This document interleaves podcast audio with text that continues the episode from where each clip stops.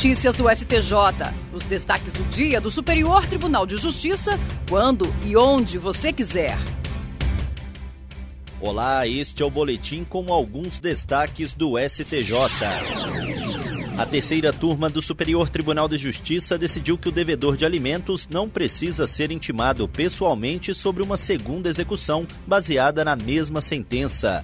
Com esse entendimento, o colegiado cassou a liminar que suspendia a ordem de prisão de um homem por falta de pagamento da pensão alimentícia. No caso analisado, havia duas execuções em aberto referentes a períodos diferentes contra o pai condenado a pagar pensão à filha. No juízo de execução, foi definido que o primeiro cumprimento de sentença deveria observar o rito da penhora, pois o executado já havia sido preso pela dívida daquele período.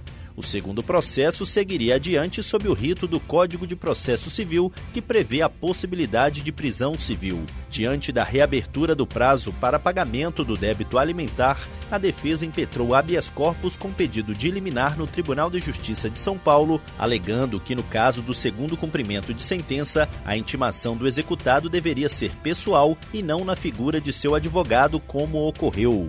O pedido foi negado. No STJ, a terceira turma não conheceu do habeas corpus e cassou a liminar que suspendia a ordem de prisão.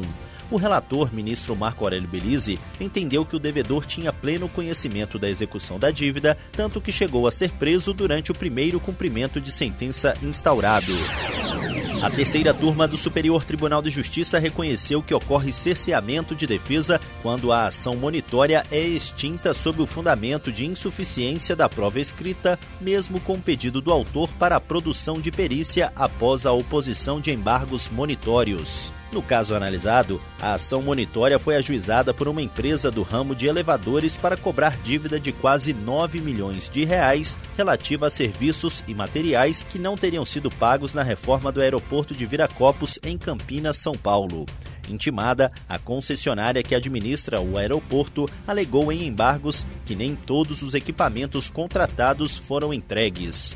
A fornecedora requereu então a produção de perícia para verificar a extensão do cumprimento do contrato, mas a despeito disso, o juízo de primeiro grau acolheu os embargos e julgou a ação monitória improcedente por considerar que os documentos juntados pela autora não eram prova suficiente para autorizar o uso dessa via processual, devendo a empresa ajuizar ação de cobrança para buscar o reconhecimento do crédito. Já o Tribunal de Justiça de São Paulo declarou extinta a ação sob o entendimento de que a necessidade de produção de provas é incompatível com o procedimento monitório escolhido. No STJ, o colegiado da terceira turma deu provimento ao recurso e determinou o retorno do processo ao primeiro grau para que seja dada às partes a oportunidade de produzir provas observadas as normas do procedimento comum.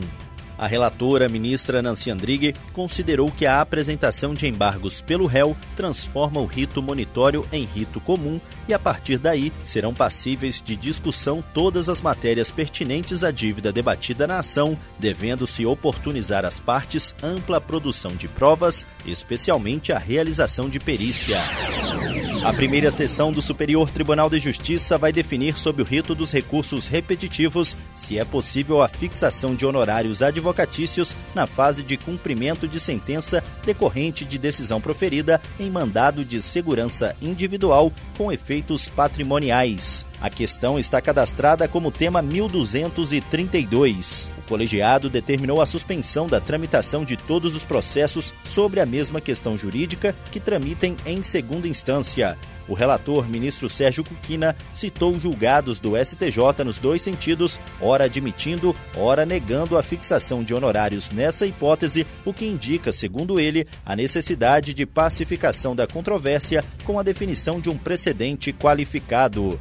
A possibilidade de aplicar o mesmo entendimento jurídico a diversos processos gera economia de tempo e segurança jurídica. E esse foi o Notícias do STJ de hoje. Se quiser ouvir mais, basta acessar o Spotify ou o SoundCloud do STJ. Tchau, tchau. Notícias do STJ, uma produção da Secretaria de Comunicação Social do Superior Tribunal de Justiça.